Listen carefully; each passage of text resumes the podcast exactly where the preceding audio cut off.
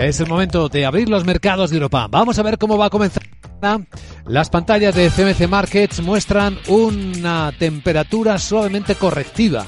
Estamos viendo en la preapertura la bajada en torno a las tres o cuatro décimas de los futuros de los principales índices. 4 el del Eurostox 3909, 2 el del IBEX 8094, 5 se va animando la caída del futuro del mercado americano del SP baja 20 puntos ya en 3.954 tras una noche correctiva también por el lado asiático, sobre todo en Hong Kong, caídas del 2% y eso que el Banco Central chino ha seguido el guion.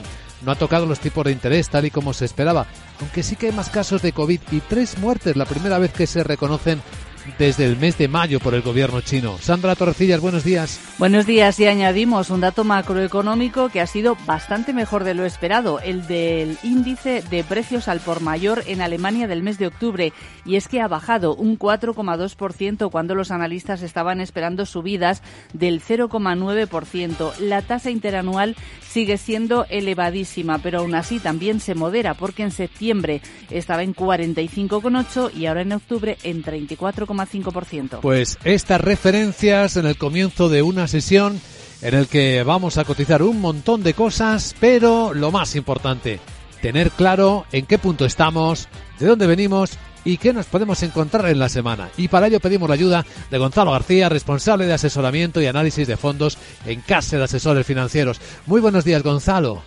¿Qué tal? Muy buenos días. ¿Cómo estáis? Pues muy bien. ¿Por dónde vamos? ¿Cómo estamos? Bueno, pues eh, la semana pasada terminamos con con una semana mixta en cuanto a las bolsas, porque ligeras subidas en Europa y pequeñas caídas en Estados Unidos. Las bolsas han consolidado bien las ganancias de la semana anterior, ¿vale? Eh, y bueno, los datos macro a nivel general pues siguen eh, reflejando el deterioro económico al que nos estamos enfrentando. Los datos del CU en Europa o de producción industrial en Estados Unidos salieron a la baja, y también la encuesta FED de la, eh, de la FED de Filadelfia pues también salió mucho peor de lo esperado.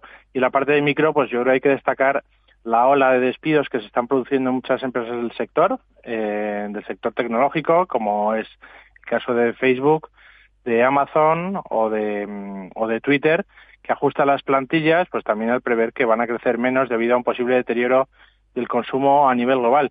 Luego, por su parte, eh, Reino Unido presentó un nuevo plan fiscal para contentar al mercado y al resto de los políticos y parece que de momento lo ha conseguido, ya que se pospone la fuerte reducción de gasto que había prevista por parte del Listras y se anuncian también subidas de impuestos para altos patrimonios y compañías de energía.